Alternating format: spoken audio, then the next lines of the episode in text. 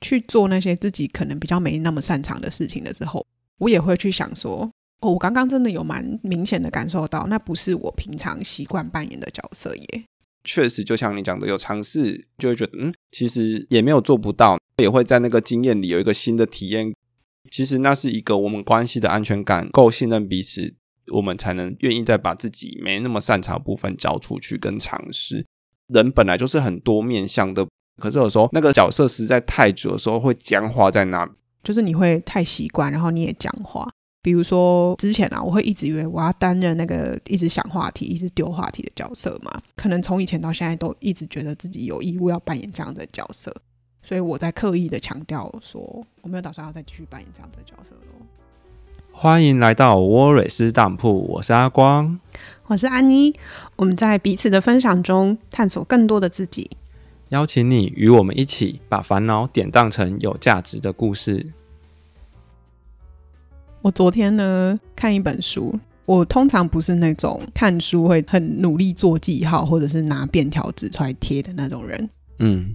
可是我昨天看一看之后，突然觉得一小段很有感触，然后我还特地起身去我的书柜里面挖了便条纸，然后拿出来贴。不常用到要用挖的，对。然后我今天就觉得，嗯，刚好要录音，然后有题材，很棒，很棒。这本书是蜜雪儿奥巴马的书，然后有一小段他提到他朋友，他有两个小孩，每一次可能早上起床的时候啊，当两个小孩梳妆好，然后走出来到客厅的时候。他会做的事情是检查他们哦，头发有没有梳好啊，领子有没有折好，袜子有没有拉好。嗯，表面上看起来这个是很自然，父母对于小孩的关心。但是他这边的论点是说，小孩子会很敏感的，会觉得啊，以后看到妈妈就要去想说，是不是自己哪里又没做好？就是他可以衍生出很多其他东西嘛。可能以后就不只是领子跟袜子了，以后可能是我的谈吐，我的任何行为举止上都要很注意。然后他想要讲的比较是去提醒父母说，其实孩子是很敏感的，甚至是成人也是很敏感的。当你看到对方，你习惯性的要去先看他说，哦，他哪里有没有还可以做得更好的地方的时候，会变相的让这个人以后可能他看到你，或者甚至是他对他自己。他会只专注在他是不是哪里又没做好，而不是看到他是一个完整的人，以及他已经做好的部分。我为什么会对这段很有感触，还特地拿了便条纸来贴？是因为我在这段短短的话里面看到我的成长就是这样。我的妈妈也是这样子的人，她会很习惯性的要去挑很多，或者是提醒我们很多在她标准以外的事情。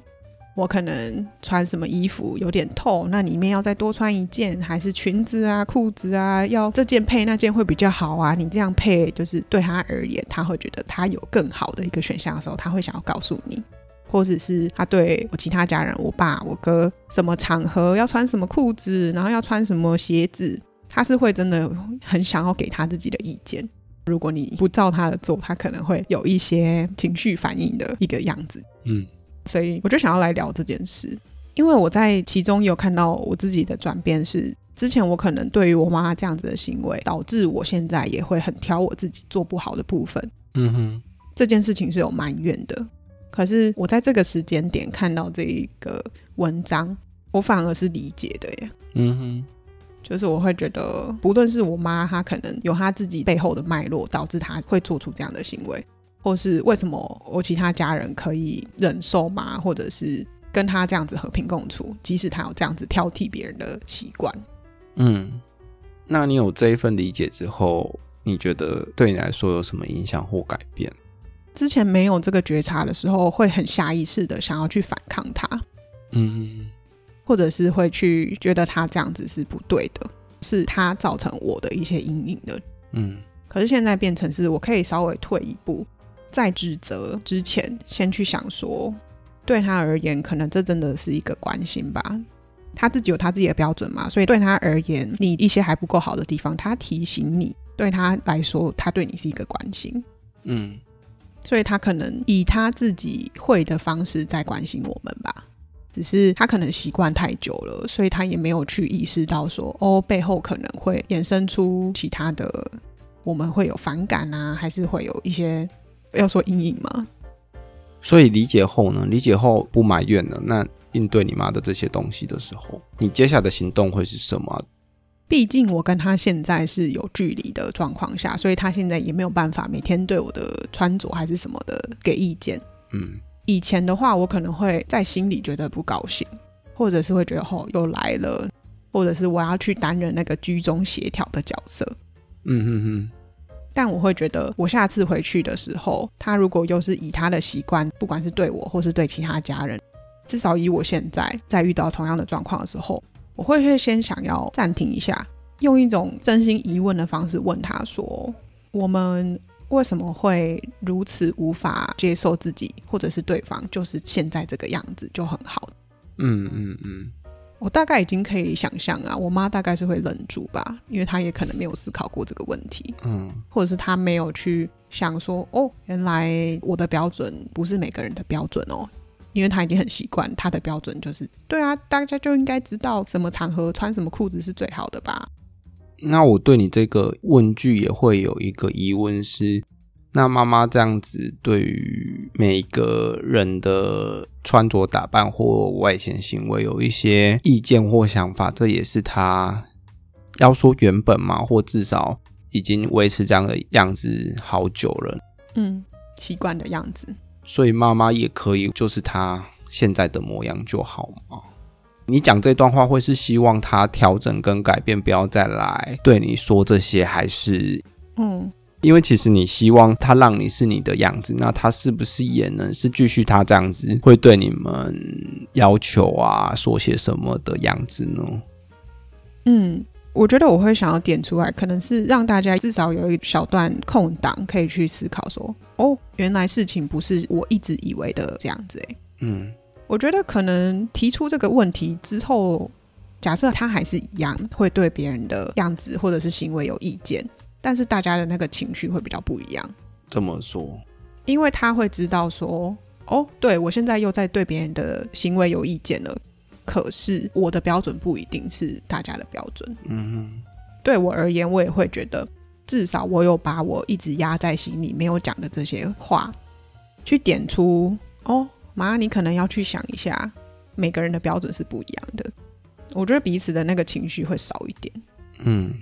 我不用再一直压抑我自己了，他也不用再一直觉得这是理所当然的事了。嗯嗯，我尽量不要纸上谈兵。嗯，我觉得到时候我讲出这句话之后，我也会觉得好。如果你还是习惯你这样，那你就是这样。可是我想要表达的只是，我跟你意见是不一样的哦。嗯哼哼哼哼。然后我会觉得。好，如果假设你之后又要对我的鞋子还是裤子有什么意见的时候，我还是会穿我要穿的哦。嗯嗯，只是你可以表达你的意见，但是我的意见跟你不一样。我有听到了，可是我要做什么是我的决定。嗯嗯嗯嗯嗯，我觉得这件事情不要说到家庭啊，关系里的两个人，只要有一个人开始改变，它就像齿轮一样，它会转动着，甚至不是你整个人改变，你只是其中一个行为改变。那它会转动着齿轮，去连带着影响到你们很多其他的部分的影响，就会转动其他的齿轮，然后你们关系的模样也会变得不一样。嗯嗯嗯。这件事情如果要用智商的家族治疗的论点来说，是一个翻译词啊，叫做家庭舞蹈，就很像在跳舞一样，或者是演戏啊。嗯。我往前一步，你就往后一步。我讲完这个台词，就接下来换你讲那个台词。其实我们都在一个很惯有的妈妈讲的这个，女儿就会做那个行为，然后女儿做了这个行为，可能爸爸就会出来阻止，类似这样子，这个套路就一直在上演嘛。嗯，今天如果妈妈讲了这个要求之后，女儿不做了，那这个舞蹈就改变了，就不会继续跳下去。嗯，就会研发出新的一个舞蹈，就会是一个新的模式。那爸爸那边也就会改变，因为。女儿已经没有配合了，那爸爸就不会跳出来阻止这件事了。嗯，那就会有一个新的合作方式。应该是说，前阵子的我会是比较尖锐，会是比较想要去赶快点出我妈的盲点。嗯，我只是以同样这个例子来讲的话，之前的我可能就会想要冲着她说，不是只有你的标准才是标准，好不好？我们有我们自己的标准。可是我可能会很急着想要去点出他很爱对别人的行为举止有指教这件事。嗯嗯嗯。可现在我会比较是想要不要让我妈那个防备太快起来。嗯，我先说，就是大家对我有一点点的认识好了。我就是我妈的翻版，嗯哼，所以我自我防护的机制升得很快。那我妈当然就是我的进阶版嘛，她就大概速度是我的四倍这样子。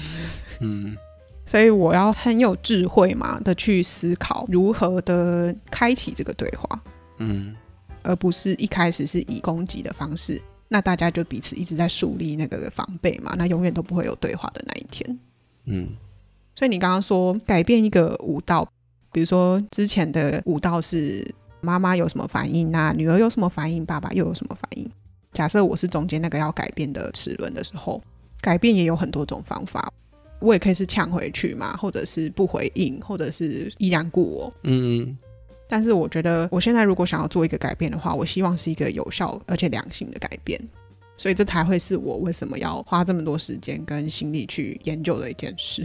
研究，研究，用到研究这种程度 去思考啦。嗯。我之前其实就已经担任过改变的角色了。嗯嗯嗯，我说的不是说改变谁，而是我自己的反应跟以前不一样的这个角色了。嗯，可是，在某种程度下，不论是那个结果，还是我自己在改变我的反应的那个时候，还是会让我有感觉到有蛮辛苦的。嗯，我举一个例子是，之前我妈又在挑剔我爸的时候，以前小时候我可能是默不吭声的那一个。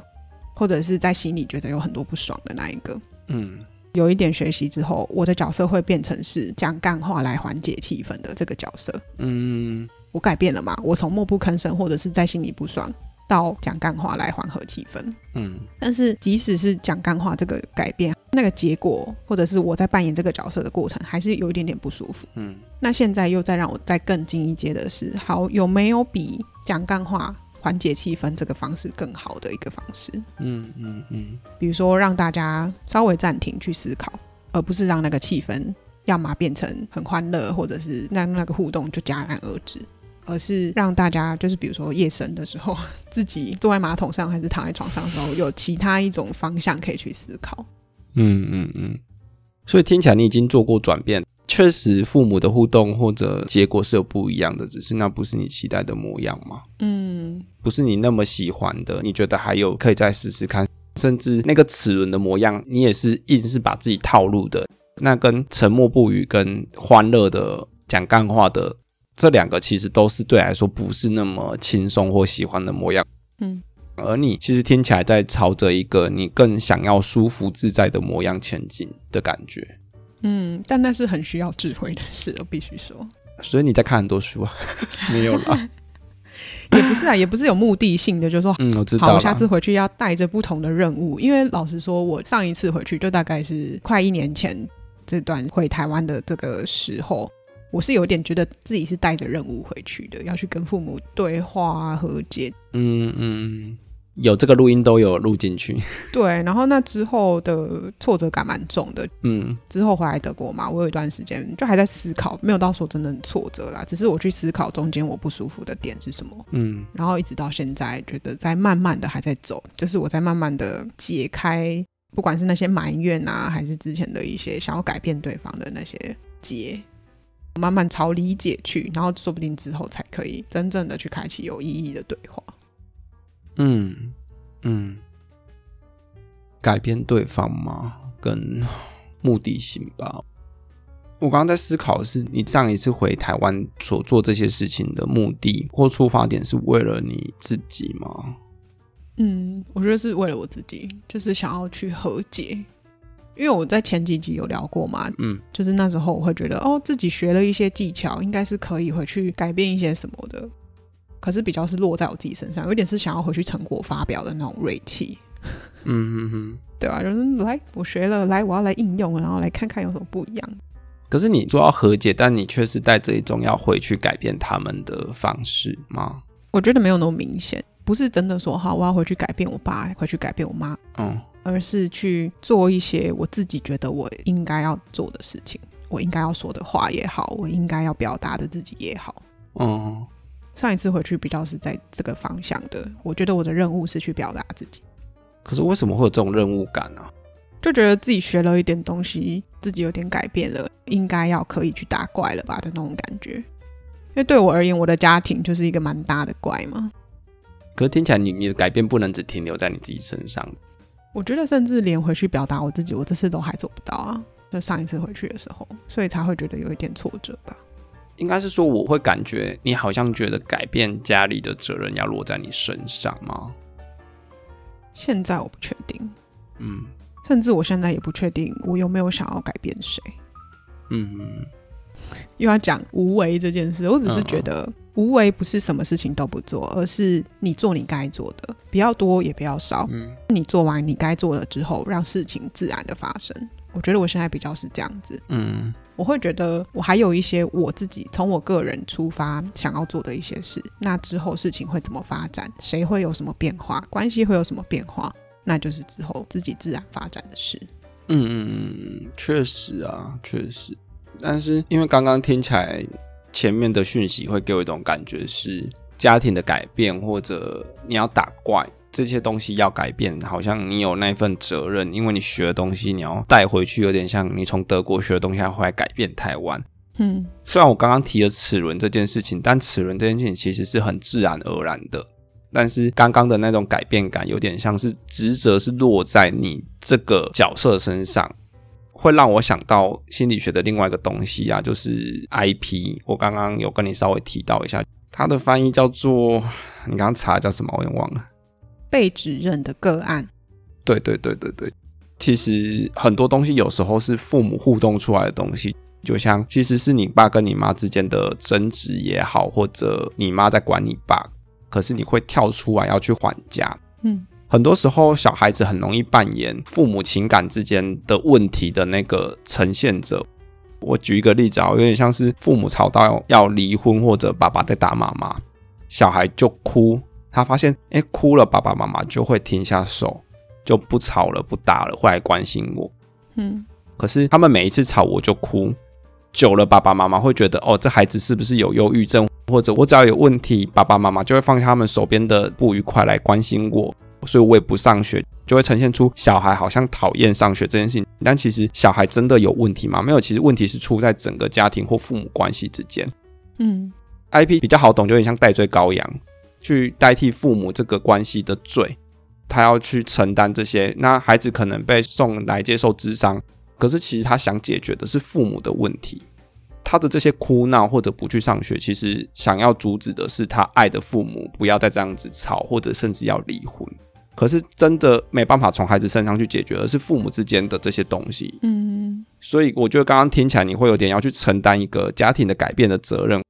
嗯，我觉得细节我就不用去讲，但是我家之前发生的一些事，我就是那一个要居中协调的角色。我被期待，或者是我自己期待我自己需要当那个居中协调的角色。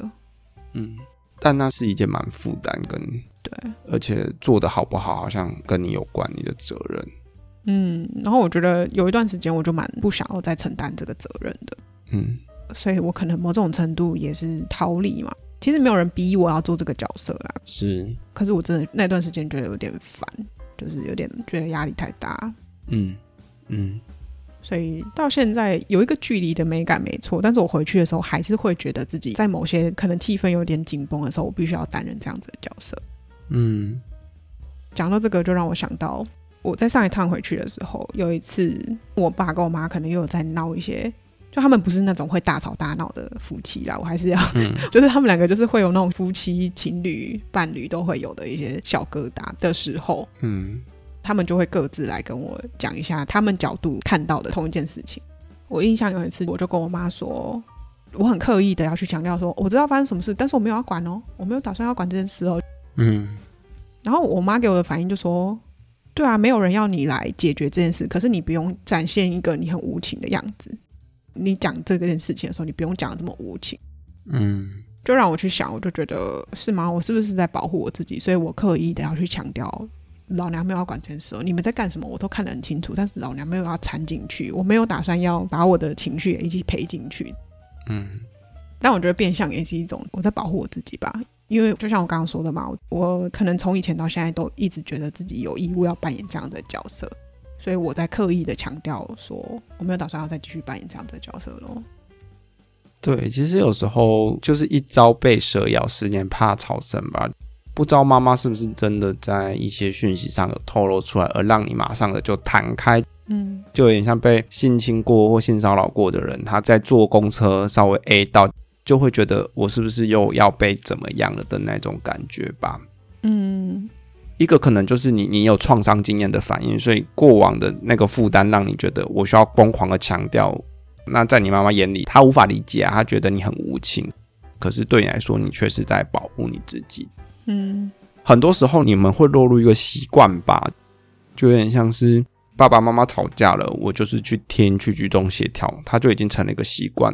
你知道你自己在那个状态里很痛苦，你想要保护你自己，所以试着把自己从那里面拉出来。可是对妈妈来说，她也会不舒服啊。因为其实你们关系是一个一体的，所以你的离开、你的抽离，变成她得自己去面对她跟她老公的事情。嗯，你觉得你这边有想要继续谈下去，还是我们可以去谈？我们在不论是同才、在家庭，或是甚至在社会上，我们都有一种习惯性或是被迫要扮演的角色。我觉得，其实，在伴侣关系里，不也都是这样吗？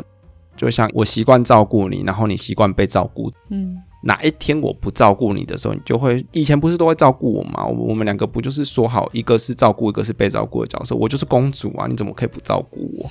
那个模式已经强化成那个样子，就会变成你是那个角色，而我是另外一个角色。就像我们之间，我也都说我是。我刚才想说要插一句话是，既然讲到伴侣，那就要拿我们两个当例子喽。没有，其实曾经不是我们之间还有另外一个人，我们三个人是一个关系。呃。呃，我们都有各自的角色，不是吗？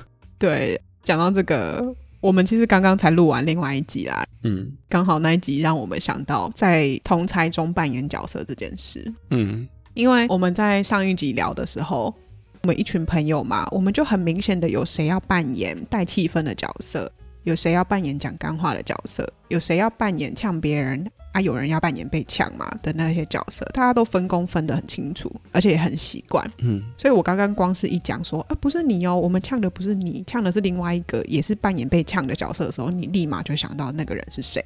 嗯，就想到，对啊，我们好像有时候也已经太习惯于要去扮演某样的角色，比如说我们在那时候朋友圈里面，我是那个要带气氛的角色。也没人要逼我，也没人给我那个压力，可是我就一直觉得，好，我要负责扮演讲一些好笑的话的角色，而一直是拉拢大家的那个角色。嗯，我刚刚有跟你确认一下，你也说，对，我之前的确是这样子的角色。嗯哼，所以变成说，有时候我好像不讲一些呛人的话，或是讲一些好笑的话，我就会觉得，哦，我是不是没有扮演好我的角色？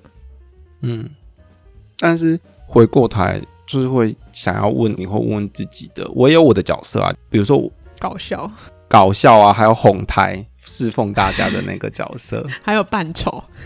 对啊，扮丑。甚至我们三个人的群主，我扮演的角色就是侍从啊，跟在你们两个女生旁边侍奉你们两个的那个角色。等一下，那个是很久之前的，我们现在要分清楚。对对对对啊，我是说以前啊，回过头来会去想问问你，或问问自己的是。有谁在期待我们或要求我们要去进入那个角色吗？有时候就像你讲的，或许你父母或者谁其实不一定有，而只是一个你对眼神的解读，或者对于某个东西的解读，而觉得哦，我好像应该要。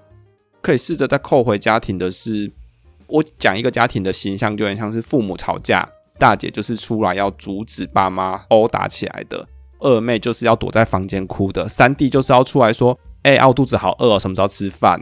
四弟就是在那边打电动，不管这一切的人。嗯，每个人都有自己面对父母或者这个危机的时候，就很像是我们要解决一个危机，大家知道自己的岗位在哪里，然后要怎么去合力解决这个危机。嗯，可是有时候我们可能一直都只有这个模式，所以我们以为这是我们合作最好的一个方式。可是真的是这样吗？有时候是一个习惯。嗯，对对对，我刚刚其实也想要讲，是因为习惯。到最后变成大家也没讲好，可是大家都知道各司其职。嗯嗯，我跟你也会啊，我们甚至到蛮近期都也还是会有那种你是要负责听、负责理解的角色，然后我是那个要负责一直讲很多话题的人。虽然这个我很擅长，这个我不费力这样子。嗯，但是有时候我们可能要互相去做那些自己可能比较没那么擅长的事情的时候。比如说，我扮演了聆听跟承接的人的时候，嗯，我也会去想说，哦，我刚刚真的有蛮明显的感受到，那不是我平常习惯扮演的角色耶。嗯嗯嗯。但我觉得这个蛮好的是，我们好像蛮自然的也会去调整。你也不再会去觉得哦，我就是得扮演那个只能听不能倾诉的人。嗯嗯嗯，我们两个都蛮自然的，可以去配合对方，即使可能现在还在一个熟悉，在慢慢练习自己新的角色的一个阶段。嗯，但是我们那个角色之间的藩篱有点被打破了。我觉得也没有到真的那么自然嘞。我还记得那一次是，哎，我有话要讲。嗯。我们都还是要跳离那个，我不只是要听哦，我今天也有话要讲，你可不可以听我说一下？嗯，我也会觉得别扭，就是好像那不是我的形象或我的角色的这个过程吧。嗯嗯嗯嗯。但是我觉得确实就像你讲的，有尝试就会觉得，嗯，其实也没有做不到，也没有那么可怕，也会在那个经验里有一个新的体验。对啊，我们有时候是角色互换。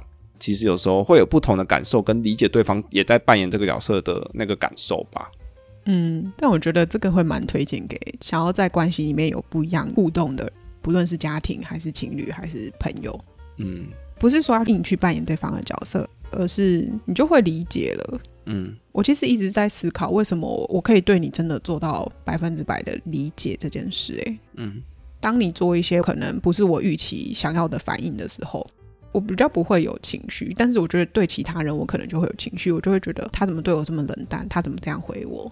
可是对你的时候，我就反而会去理解，嗯，然后会觉得在关系里面扮演自己不那么擅长的部分的时候，互相对换也好，或者是去理解对方也好，会多了更多的包容，诶，然后你们的关系真的会走得比较顺一点。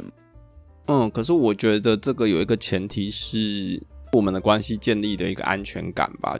嗯，因为我们可能在扮演不熟悉、不擅长的角色的时候，是会相对比较挫的。嗯，而你也会知道，哦，我可能倾听的没那么好。你倾听的没那么好的时候，我也不会因此就很生气的离开。嗯，所以其实那是一个我们关系的安全感够信任彼此，我们才能愿意再把自己没那么擅长的部分交出去跟尝试。人本来就是很多面向的，没有人只有听的需求。其实每个人也都会有说的需求跟做很多事情的需求，可是我们往往在一个很僵化的角色里习惯了之后，可能妈妈一辈子都是妈妈，可是有时候她也会想要当当女儿或小女孩或少女，嗯，她其实有很多角色是在她身上，她可以去抽换的，可是有时候那个角色实在太久的时候会僵化在那。对，可是每个人的需求其实是很多元跟多面的。对，我刚刚也想讲的是这个，就是你会太习惯，然后你也僵化。比如说之前啊，我会一直以为我要担任那个一直想话题、一直丢话题的角色嘛。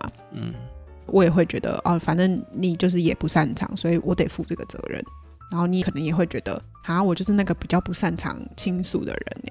你也会有那个感忧嘛？你讲之前，你也会觉得不知道怎么启齿，不知道怎么打断我。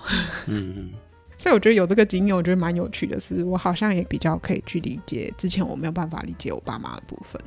嗯嗯嗯。结果还是因为老公，怎怎么了？我们家庭的和谐也是因为靠了老公。现在这是宠夫魔人，怎么都要归功于我。这也是我的角色。好，有你最近的新角色就是宠夫魔人。对，我觉得我们可以去稍微聊一下别的面向。我们刚刚聊了比较多家庭的部分嘛，或者是我跟你伴侣之间。我跟你伴侣之间是吧？好好，你要当定义，我也没有意见啊。你不是说我现在就是你台面上的伴侣吗？是是是，我们是荧光幕前的伴侣。对，那你有没有想要去谈一些比较是朋友间？我们刚刚有稍微提到吧，就是我们之前一大群朋友的时候，每个人好像都习惯性的有一些角色要去扮演。嗯，可是我觉得其实这些你如果不要细分。统称来说，他们就是关系。其实我觉得是大同小异的。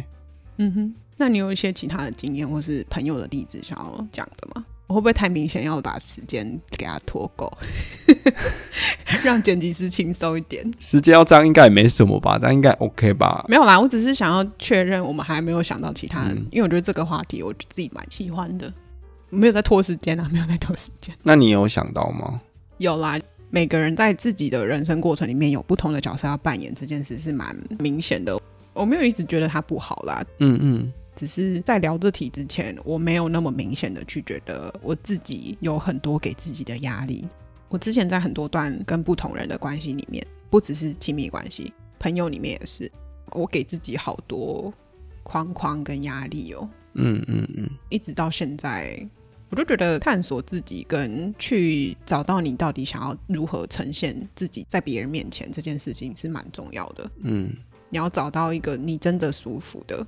我现在说的舒服，跟之前比较不一样是，我之前就会觉得哦，我找到我自己的样子是这样，所以我就是要这样子的大明大放哦，然后可以接受的就接受，啊不接受的随便你们。嗯，但现在我反而是又再加了一点别人进来。嗯哼。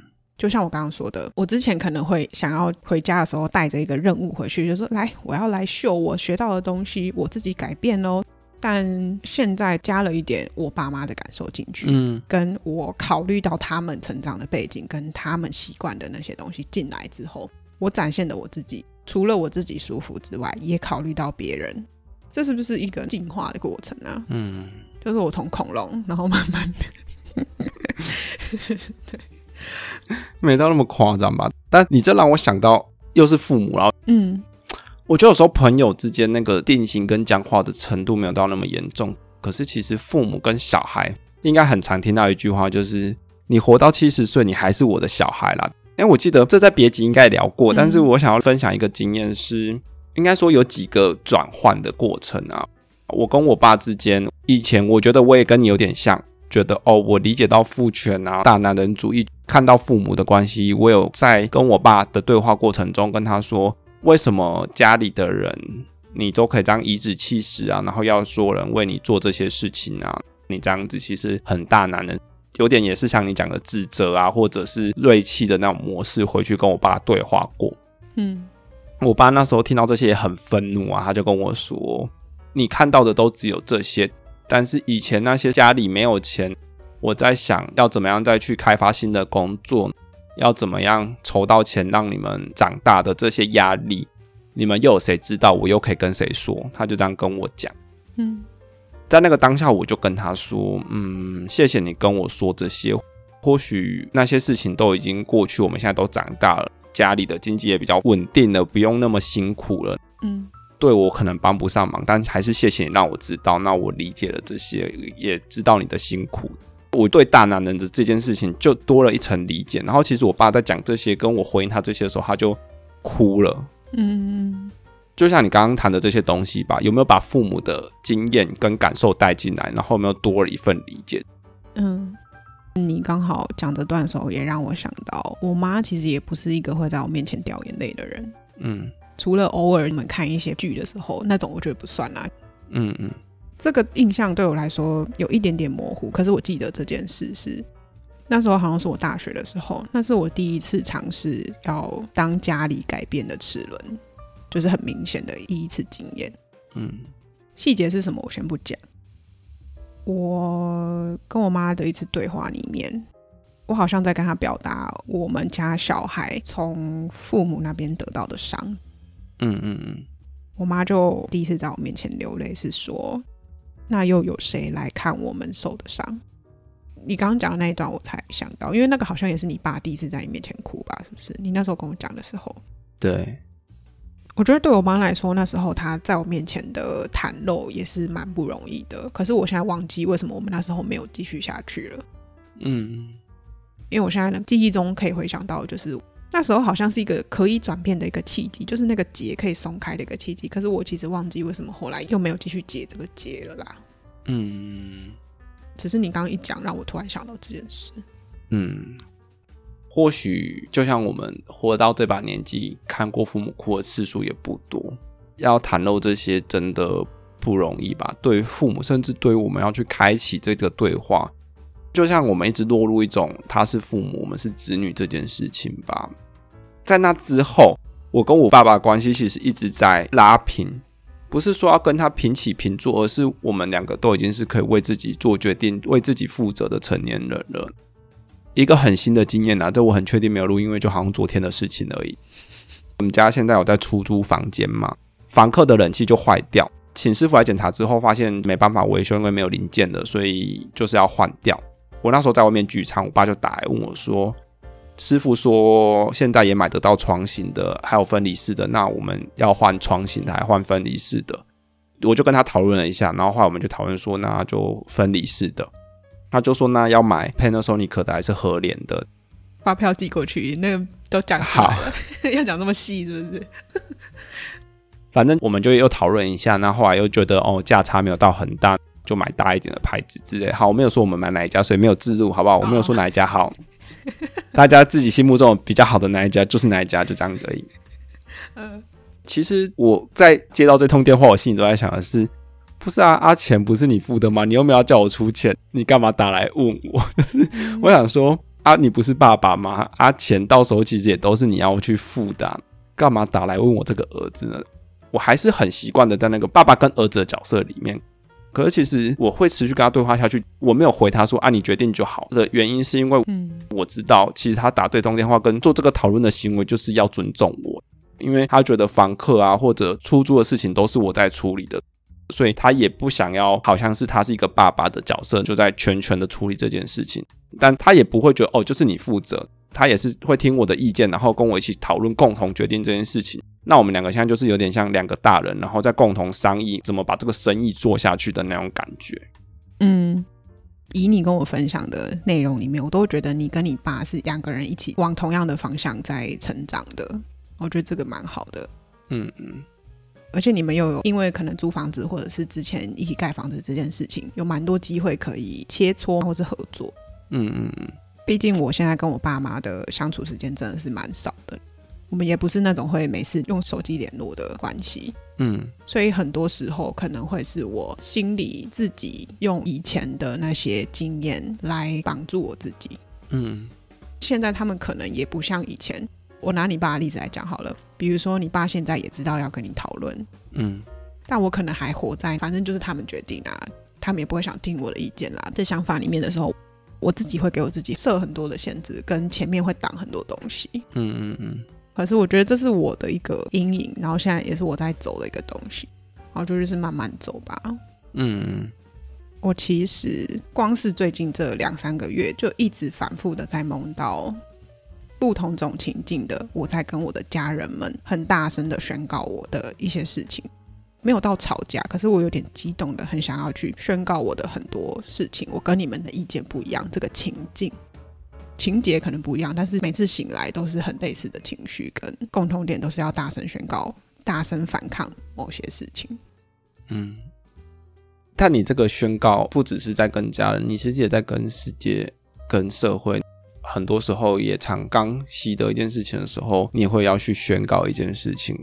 你在四十九集吧讲的，就是你要很锐利的要去张扬跟宣告你现在所学到这些东西。嗯，你有没有觉得其实很像小孩子要告诉爸爸妈妈说：“哦，我可以哦，这件事情我会哦”的那种感觉？可是其实如果你是一个成年人的话，你不需要跟任何人去宣告，你是一个自由跟自主的个体。我爱去酒吧几点回家，那是我的事情，我不用去跟任何人宣告。嗯。所以其实感觉你自己的内在状态还没长到你现在成人的那种状态，你好像很多时候还是需要父母的同意，要他们允许你说 OK 这件事情你可以独立自主的那种感觉，这是我刚刚想到的感觉啦。但我觉得我把这些梦我当做在帮助我自己走这一段的一个元素，哎，嗯，为什么我以前不太会梦到这些短时间内蛮重复性情节的梦？可能是它越来越具体，我知道这是我现在想要走的东西。嗯，我不是解梦专业啦，但是我知道梦里面的东西都是我自己创造出来的。嗯嗯嗯。有时候表面上我可能在跟我爸妈吵架，可是那个爸妈不是真正的爸妈，而是我自己心里的某个声音。嗯，我觉得他们最近越来越密集的在我的梦里出现，不是我爸妈啦，就是这样子的情节啦。那就表示我现在在蛮密集的在走这个东西。我觉得确实它就是一个过程啊，本来就是一个要经历过的，所以就像你锐利完之后，你就会开始收敛，开始缓和下来的这个部分吧。嗯嗯嗯，对啊，我把它当做一个好的 sign 啊。对，我现在已经看得到隧道出口了，那里有光是不是？你在那里等我。有阿光。嗯，好。